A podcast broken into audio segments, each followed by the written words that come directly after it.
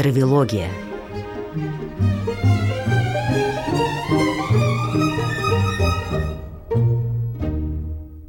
Здравствуйте! В эфире очередной выпуск программы «Травилогия», и мы его ведущие Наталья Костицына и Дмитрий Травин. Ну, Дмитрий Травин в этом подкасте и в этой программе на радио «Фонтанный дом», он, конечно, главный. А я вот тут так немножко подпеваю сбоку. И сегодня, я так думаю, поговорим и о песнях, да, с точки зрения исторической социологии неаполитанских песнях, и двинемся дальше из Неаполя в Соренто, Амальфи, заглянем в Салерно. Но я упросила Диму все-таки на ночку еще задержаться в Неаполе. Да, с Потому что все-таки мы говорили о барокко, и ты очень много рассказывал о барокко. И на примере Рима, и на примере других итальянских городов, в которых мы уже побывали. Но все же особняком стоит неаполитанская барокко. Все-таки есть определенный термин – неаполитанская барокко. Ну, я бы сказал так, что в моем понимании особый дух барокко появляется скорее на Сицилии, и мы, наверное, об этом еще будем говорить. Неаполитанская барокко очень близко к римскому барокко, но, конечно, в каждом городе есть своя специфика. Мы говорили тогда в прошлой нашей программе о капелле Сан-Дженаро. И, конечно, говоря о неаполитанском барокко, надо сказать и о церкви иезуитов Сан-Джезо, и о картузианском монастыре, который является еще одним уникальным заповедником барокко который вот, парит над да, городом. Он над городом, он наверху, и это дает особое ощущение. Потом в этом картузианском монастыре особый дух барокко поддерживается такими мастерами, как Рибера и Лука Джордана. Их работы несут совершенно особый заряд. Лука Джордана – это совершенно невероятная передача неба, облаков. Это очень, с моей точки зрения, барочный элемент. Может быть, Лука Джордана вообще один из самых барочных художников, потому что он не просто передает, как другие барочные мастера, движения, а движения в барокко очень много, у Рубенса потрясающая передача движения. Но э, если мы смотрим на небо, это ведь самое естественное движение, которое только может быть. Мы в любой день поднимаем глаза к небу, видим движение облаков, видим их необычную форму. То замедление, Они... то убыстрение. Конечно. И облака всегда неповторимы. Облака не искусственно сделаны, они вот такие, какие есть. И по цвету, и по форме, и по плотности. И Лука Джордана, его лучшие полотна – это небо, это облака, это движение вот в этой совершенно естественной небесной форме. Поэтому барокко, конечно, в Неаполе, в этих лучших неаполитанских местах, где представлены памятники барокко, создает невероятное ощущение. И еще раз подчеркиваю, как и в прошлый раз, что Рим – лучший город барокко, но, конечно, очень хорошо бы все-таки съездить в Неаполь, если вы вообще попали в Италию и можете это посмотреть. Тем более, несмотря на формально большое расстояние между городами, реально современные поезда идут от Рима до Неаполя около часа. И, в общем, это Иногда время из одного конца города в другой надо дольше добираться, чем, скажем, от вокзала Термини до центра Неаполя. Ну и все же, еще буквально вот несколько снов о Неаполе. Вот барокко неаполитанское и Неаполь. Вот это движение, да, это завихрение, это бешеная э, смена декораций, ритма.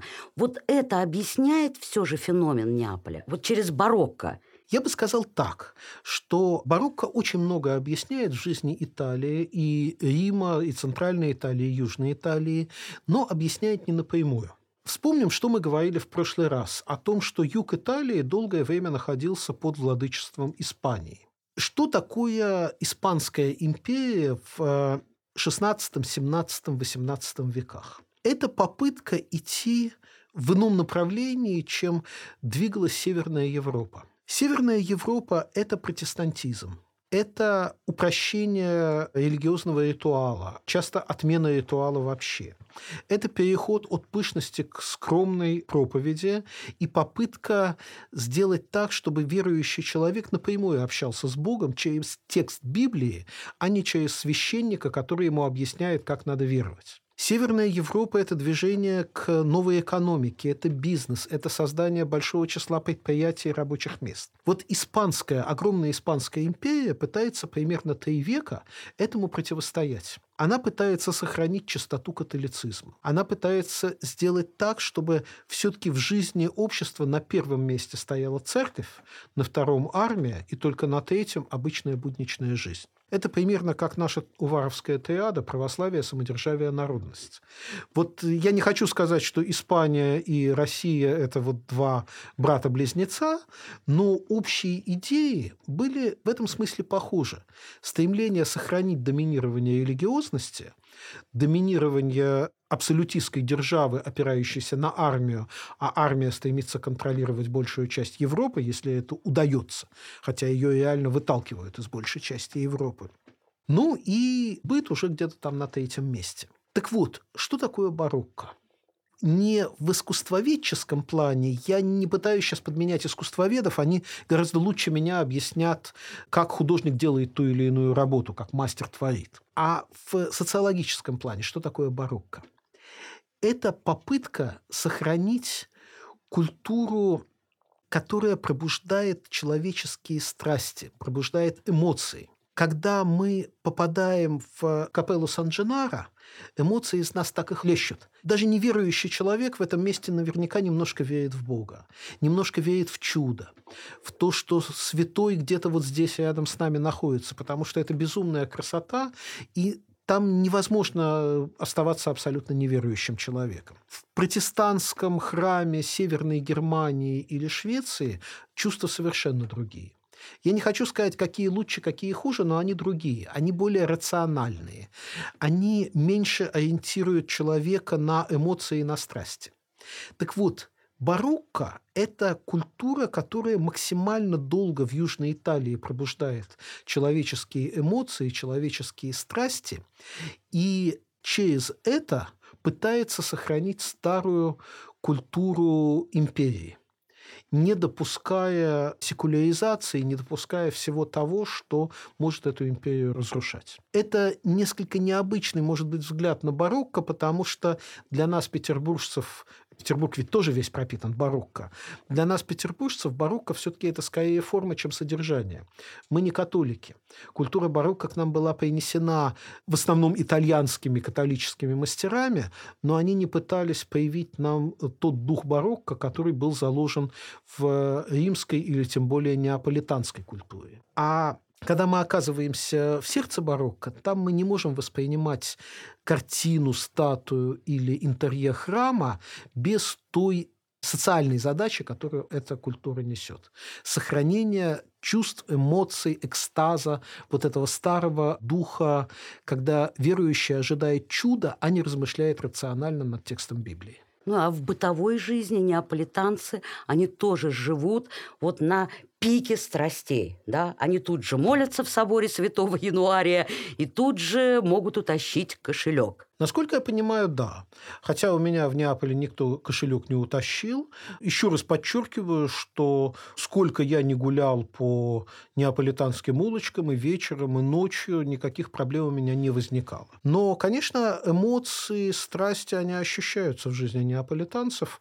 Не берусь сказать, насколько это связано с культурой барокко. Может быть, здесь как раз какой-то южный темперамент, а может быть, это даже в какой-то степени для туристов. Но когда заходишь в неаполитанский ресторан, в пиццерию, это чувствуется.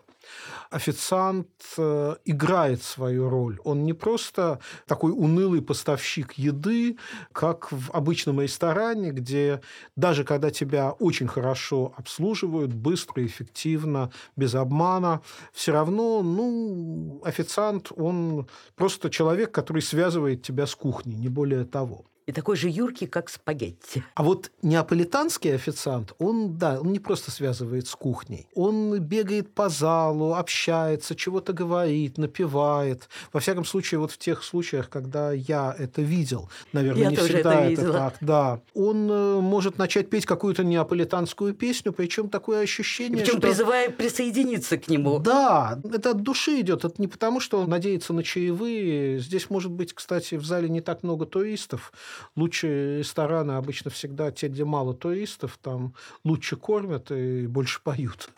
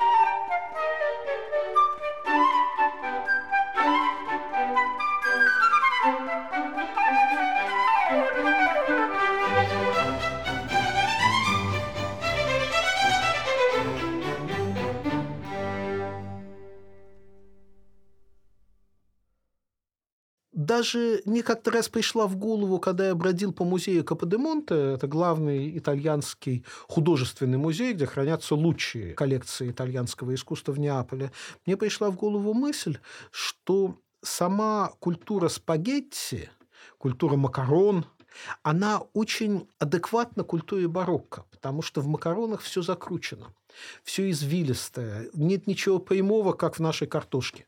Вот картошка, ну, картошка и картошка. А макароны можно каждый раз закрутить каким-то новым невероятным способом. Полить каким-то новым соусом, это опять будет выглядеть по-новому. Я не ругаю картошку. Картошка может быть вкуснее макарон э, или рис, допустим. Но никогда это не будет выглядеть так живописно, как э, блюдо спагетти.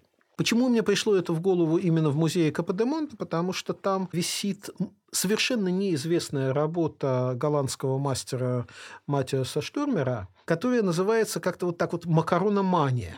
Я потом, кстати... Есть еще второй, как бы он Штоммер, Стоммер. Да, да. Стом, да. Может быть, может быть через «с». Я, честно говоря, не знаю, как правильно читать. Может быть, он именно Стоммер, да. Он голландец, да. Я потом искал эту работу в интернете и не смог найти. Может, плохо искал, конечно, но это точно не та работа, которая считается шедевром Каподемонте. Меня она очень заинтересовала. Там вот такой вот итальянец, который поглощает эти макароны, и там какие-то совершенно невероятные живописные узоры возникают в процессе этого поглощения. И удовольствие на лице. И удовольствие, конечно, на лице, да. Наверное, должен был быть иностранный, то ли там голландский, то ли немецкий мастер для того, чтобы так ощутить дух итальянского поглощения спагетти, потому что сам итальянец вряд ли на это обратил бы какое-то особое внимание. А со стороны, оказывается, виднее. Так что вот все пересекается в этой культуре барокко, даже поглощение макарон. Ну что ж, движемся дальше из Неаполя да, да. по побережью. Да, и вот здесь мы опять сталкиваемся с контрастами, о которых в прошлый раз я говорил, настаиваю, что Неаполь – город контрастов, и вообще юг Италии – это очень контрастная зона. Южнее Неаполя находится так называемое Амальфитанское побережье. Если капелла Сан-Дженаро в Неаполе – это самое красивое место барокко, которое я когда-либо видел, то Амальфитанское побережье, возможно, одно из самых красивых мест природы, которые мне видовых. доводилось, да, видовых мест, которые я видел. С природой, конечно, сложнее, потому что часто оказываешься в новом месте и э, кажется, что нет, вот самое красивое это вот оно, но так вот, когда в памяти за много десятилетий откладываются разные пейзажи, вот Амальфитанское побережье одно из первых. А контрастность связана с тем, что Амальфитанское побережье начинается не от Неаполя, оно проходит между городами Соренто и Салерно.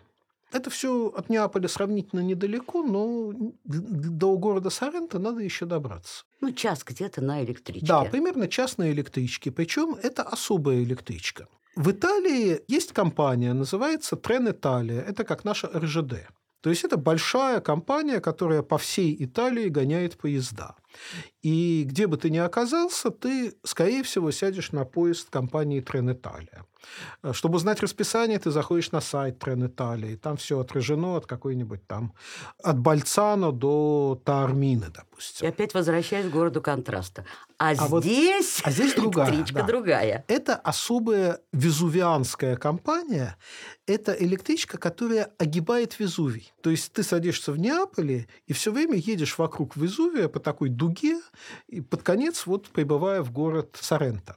Это старенькая, совершенно разбитая электричка. Ну, может, что-то изменилось за последние годы, не знаю. Когда я там ехал, она была такая старая, разбитая, больше напоминающая городской трамвай. Там очень много остановок, и постоянно люди входят, выходят, потому что Причем она там по проходит через пути ведь пригороды. и Геркуланум, и Помпеи.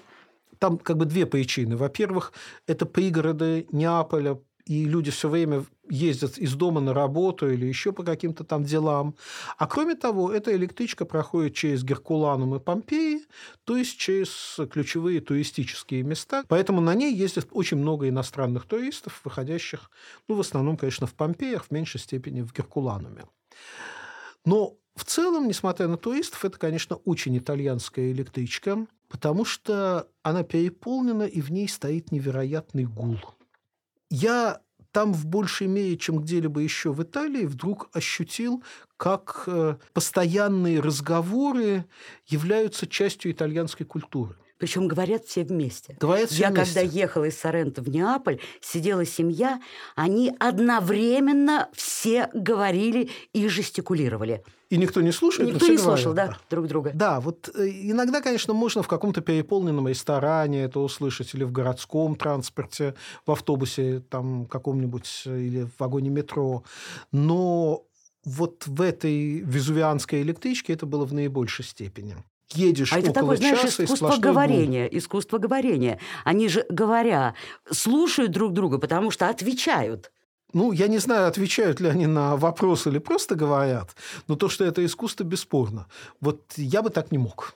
Этому нельзя научиться. Мы сейчас с тобой очень долго и довольно быстро говорим, но все равно наш с тобой диалог не сравнить с разговором итальянцев в этой электричке. Мы все-таки работаем, мы как-то вот содержательно беседуем на какую-то тему. Итальянский разговор в электричке – это что-то абсолютно стихийное, и там действительно даже хорошо, когда не понимаешь итальянский язык, ты просто... Сидишь, э, наслаждаешься. си- Да, сидишь и слушаешь. То ли наслаждаешься, то ли плюешься, кому как. Но ты чувствуешь, что ты погружаешься в какой-то важный элемент итальянской культуры. Но вот главная особенность этой везувианской электрички состоит музыкантах. Да, и музыка, конечно. Когда я ехал в этой электричке, в вагон заскакивал целый оркестр. Контрабас протаскивали с трудом через двери. Это какое-то Причем невероятное... протискиваясь между людьми. там те- между людьми, между дверями. Это же тяжело протаскивать контрабас. То есть, я не знаю, может быть, итальянцы понимают, что для того, чтобы заработать, они должны не халтурить там как на скрипочке, а вот целый камерный оркестр туда привести, чтобы люди чувствовали, что у них настоящий концерт идет, не халтура какая-нибудь. А может быть, э, итальянцев, музыкантов так много, и для них это так естественно, что они, ну вот собрались целой группой и так и концертируют по вагонам. У нас же хороших музыкантов, даже в Петербурге, очень музыкальном городе, хороших музыкантов в метро очень мало. Обычно, когда в вагон кто-то заходит, э, я в страхе думаю, что сейчас еще 2-3 минуты придется слушать какую-то какофонию, да, жуткую. Иногда, правда, мальчики Нет, и бывает, девочки, бывает, да, вот бывает. особенно молодые, Мгм. может быть, с консерваторским образованием, иногда просто удовольствие получаешь прямо в метро. А в Италии халтуры почти не бывает. То есть там, если человек, не умеющий играть на улице или в вагоне, будет чего-то играть, то у него нет шансов получить какие-то деньги. Там настоящее пение, настоящая игра. Это вот чувствуется всюду. Ну, Возвращаясь к контрастам, первую остановку где сделаем? В Соренто. Да, Да? Вот юг Италии, Соренто и Да. Неаполь Две Доезжаешь большие до разницы. вот, доезжаешь до Сорента, и это опять совершенно другой мир. Так же, как я говорил о городе Бари в прошлый раз, но там я сравнивал центральные города двух южно-итальянских регионов. Бари – столица Апулии, и вот аккуратный почти немецкий городок. Соренто, конечно, маленький городок. В этом смысле Но его это тоже нельзя регион сравнить. компании. Да, это все там же. Соренто нельзя в этом смысле сравнить с Неаполем, но зато всего час едешь, и вдруг оказываешься на прекрасном тихом курорте. Тихие улочки, по ним приятно гулять. Там очень мало достопримечательностей. Мусора нет, кстати. Мусора нет, да. То есть там гуляешь не потому, что хочешь осмотреть какие-то достопримечательности, а просто потому, что там очень мило, аккуратно. И самое главное, выходишь на берег Неаполитанского залива. Это тоже очень важно, потому что, Везувий там же. ну, Везувий там же. Вот Неаполь – приморский город, но вообще там не очень легко посмотреть море. Как у нас в Петербурге. Центр города – это порт. Ну, у нас порт чуть-чуть в стороне. У нас в центре города выход к морю закрыт Адмиралтейскими верфями и Балтийским заводом. А в Неаполе порт в самом центре города. Поэтому вот так вот просто выйти на побережье там нелегко. И надо от средневекового Неаполя пройти все-таки несколько в сторонку для того, чтобы выйти на променад и спокойно прогуляться по набережной. Но, честно говоря, в Неаполе этот променад мне не очень понравился. Наверное, именно потому, что это променад, и туда стекается весь Неаполь для того, чтобы посмотреть на море. И это как-то становится Встретить зарегулировано закат, и да. помпезно. Да. Там же самые дорогие неаполитанские отели. И, в общем, нет чувства естественности. Если в Венеции у меня постоянно было ощущение, что ты находишься на воде, то в Неаполе этого чувства не было даже на этом променаде. Как-то море само по себе, город сам по себе. А в Соренто ты оказываешься прямо на берегу. Пляж, рыбачьи лодки. Именно отдельные лодки, там нет порта. Маленькие ресторанчики, Собственно говоря, когда я был в Соренто, я просто погулял по городу и посидел на берегу, на пляже, пообедал с видом на море.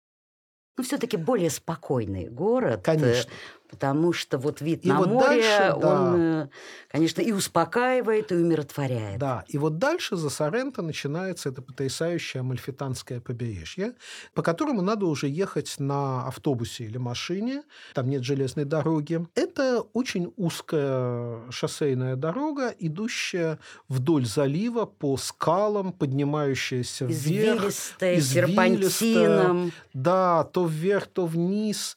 И невероятно невероятно красивая. То есть по ней можно просто ехать от Сорента до Салерна, потом садиться на встречный автобус, ехать обратно. Там можно даже не выходить и ничего не осматривать. Просто сама дорога заслуживает э, вот такого вот впечатления. Я знаю только два места в Европе, где, в общем, не надо и выходить. Просто сама дорога того заслуживает. Это вот Амальфитанское побережье, по которому едешь на автобусе, и норвежские железные дороги. Ну, я не по всем этим знаменитым дорогам ехал, но дорога из Осло в Берген, едешь часов в семь, и, и в общем, больше ничего не надо.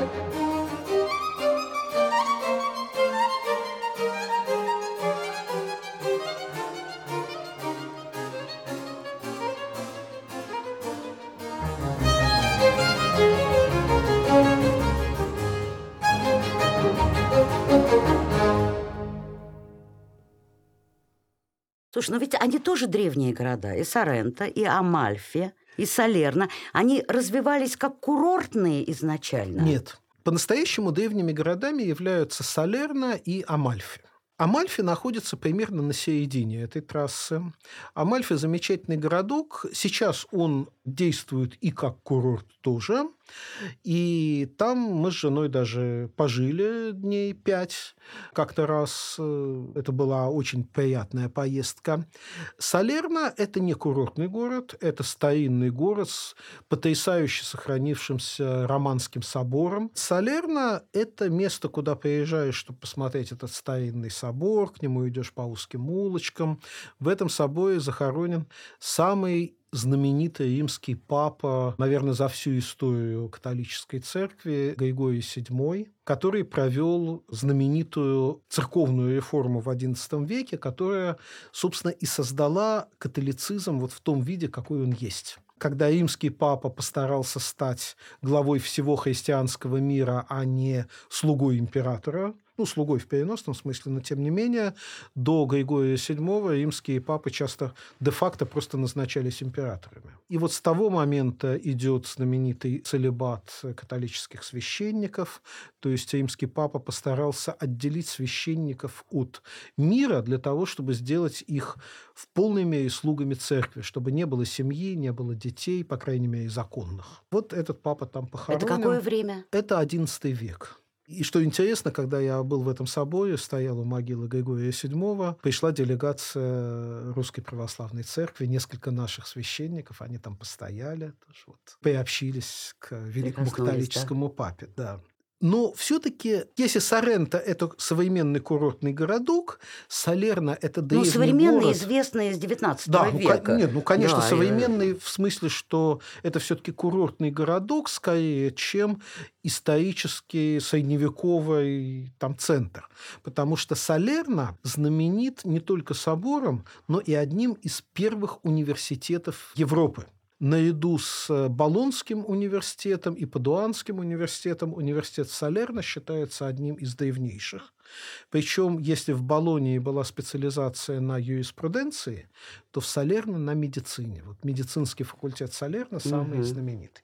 Ну вот, а Амальфи – это и очень старый город, и одновременно город безумно живописный, и там много отдыхающих, потому что в этом городе уникальные условия для сочетания и морского отдыха, то есть там пляж, и горного отдыха, потому что там можно очень быстро подняться наверх.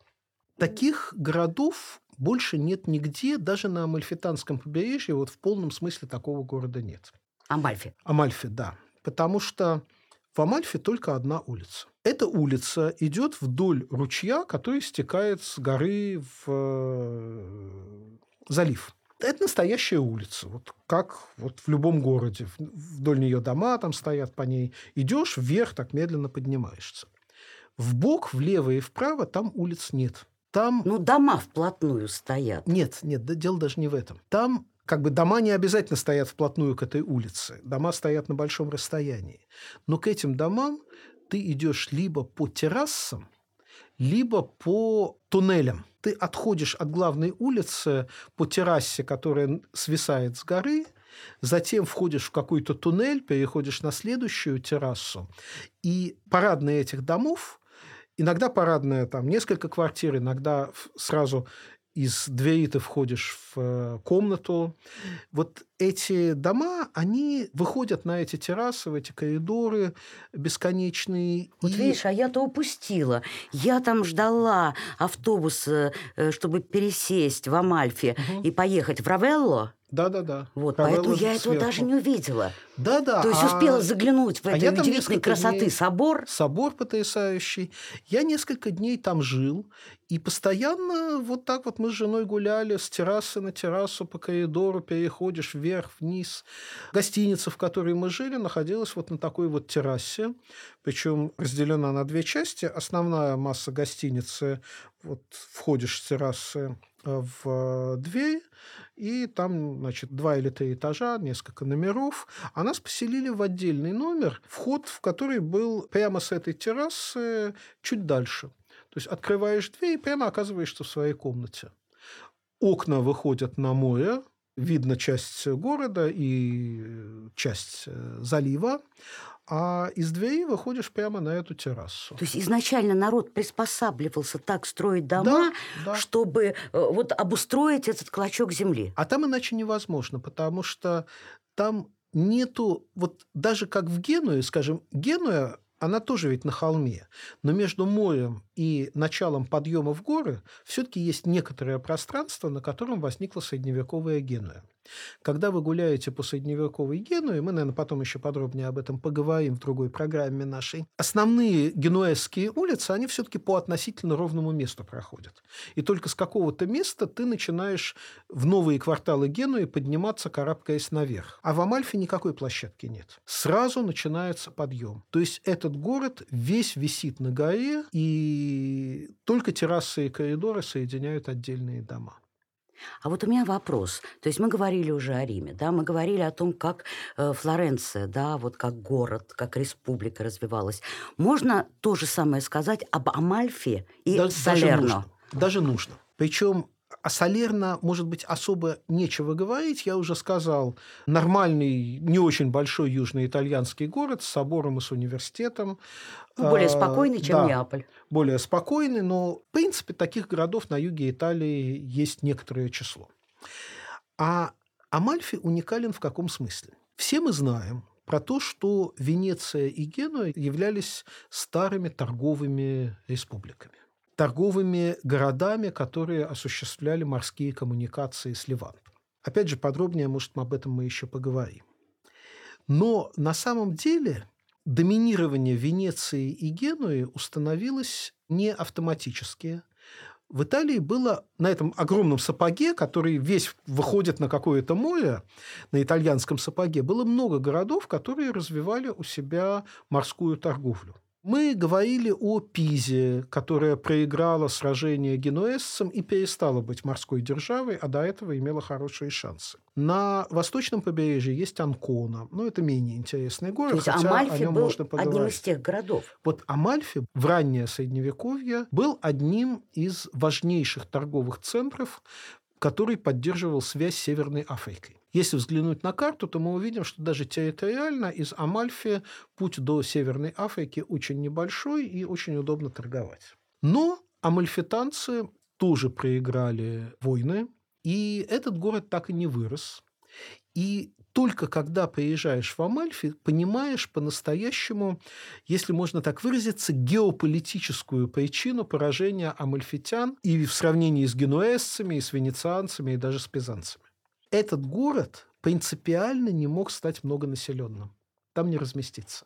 Поэтому в то время, когда венецианцы расселялись на своих островах, осваивая один остров за другим, третий, четвертый. Эти теснились и... на кусочки вот. земли. То есть венецианцам все-таки было как перепрыгивать с острова на остров. Они могли строить мосты, там делать насыпи и как-то расширяться. Генуэзцы потихоньку забирались в гору, но все-таки там тоже какая-то база внизу была. Амальфи вообще некуда расширяться. Поэтому исторически это город столь же важный, как Венеция и Генуя в истории бизнеса Италии средних веков. Но сегодня, кроме собора, старинного собора, там это никак не чувствуется. Кроме собора, это город-курорт, где можно бесконечно гулять по этим террасам, забираться вверх по единственной улице вдоль ручья. В какой-то момент эта улица переходит в лимонные рощи. Кстати, это центр лимонного производства, и настоящий ликер лимончелло происходит именно, именно оттуда, там. из Амальфи. Да. Вот ты проходишь через лимонные рощи, поднимаешься еще выше, дальше уже начинаются хвойные леса, и в какой-то момент ты начинаешь карабкаться по скалам через эти леса, и если карабкаешься часа два или три, то добираешься до того городка Равелла, до которого ты доехала на автобусе. Мы с женой добрались туда пешком, хотя это было нелегко, но это был потрясающий подъем. Мы оттуда добрались, голодные, уставшие, жутко хочется пить. Мы прошли через весь городок Равелла, очень маленький, через него быстро можно пройти. И, наконец, нашли один ресторан, в котором был один свободный столик, за который можно было сесть. И вот потом нам объяснили, что мы попали в, случайно в лучший ресторан региона, Там действительно прекрасно нас накормили. Эскалоп в лимонном соусе – это одно из моих самых любимых блюд, но если его делают на юге Италии, потому что даже в других местах Италии это все совершенно не так. А там был потрясающий ресторан, на стенах висели старые фотографии, показывающие, что ресторан восходит еще то ли к началу 20-го, то ли к концу 19 века. По залу бродила бабушка там лет там, 75, если не 80, которая является хозяйкой этого ресторана, а ее то ли дети, то ли внуки, то ли правнуки бегали в качестве официантов. И этой хозяйки ну, почему-то... Кстати, вот эта традиция на юге Италии. Да, да, да. Вот, Именно вот, на юге Италии вот, эта традиция. Да. Я не буду врать, что я прям постоянно ходил по таким ресторанам, их поди То есть там десятое еще. поколение продолжает да. дело семьи их поди найди еще, да. но вот там мы совершенно случайно, после тяжелейшего подъема, как бы вот Господь нас наградил, мы попали в такой ресторан, и хозяйке почему-то понравилась моя жена, она ей принесла бесплатный десерт еще под конец. Ой, сегодня исторической социологии у нас было чуть поменьше. Историческая кулинария была. Историческая кулинария была. Но все-таки э, как-то мы оба любим юг Италии. Да, это, это Любим юг Италии. Места. Кстати, выяснилось, я-то думала, что уже все видели, да, чтобы понять, вот кто такие неаполитанцы, да, что все уже, наверное, посмотрели вот этот замечательный фильм «Добро пожаловать на юг». Но да, оказывается, да. вот в моем окружении для всех было открытие вообще, что существует такой фильм. Так что я предлагаю нашим слушателям посоветовать пересмотреть этот фильм, вот эту разницу севера Италии, да, когда миланцы приезжают на юг и открывают для себя абсолютно другой, иной, отличный от всех Там, мира. по-моему, генуэзец был. Ген... А, генуэзец? Вот ну, или... я тоже, тоже сходу не могу или сказать. Или неаполитанец. Ну, неважно. По-моему, там Миланский там... собор. Э, ну, гуляют может быть. в, в общем, начале. Да, да, северяне оказываются на юге совершенно в другой атмосфере. Да, очень интересный фильм, комедия, прекрасно смотрится. Это точно не неореализм итальянский, это не про мафию, поэтому фильм не очень известный, но, на мой взгляд, один из самых интересных итальянских фильмов. Кстати, точно такой же есть у французов, когда француз приезжает, э, поселяется в французской Фландрии, так называемой. По-моему, в городе Лилле происходит дело, я сейчас точно не помню, э, где говорят с таким вот фламандским акцентом. Это не совсем Франция. Франция. Французы завоевали этот регион когда-то давно. Вот два таких фильма очень интересных про те контрасты, про которые мы даже не подозреваем. Иногда мы думаем, что чуть ли не вся Европа на одно лицо, там все одинаковые, только на чуть разных языках говорят. Спасибо, Дима. Просто пробудил воспоминания о юге Италии. Дмитрий Травин, Наталья Костицына были сегодня в очередном выпуске программы «Травелогия». Спасибо, всего доброго. Спасибо.